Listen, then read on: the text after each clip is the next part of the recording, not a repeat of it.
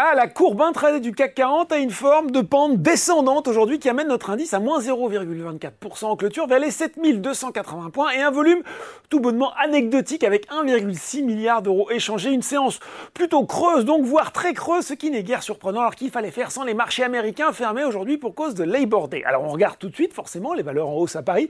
Eh bien c'est Eramet qui repart de l'avant sur le SBF 120 vendredi.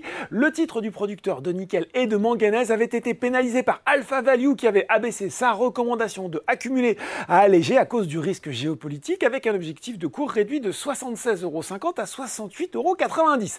ALD et Mercialis sont également bien orientés, puis sur le CAC 40, Téléperformance, encore lui, continue à être recherché devant Thales.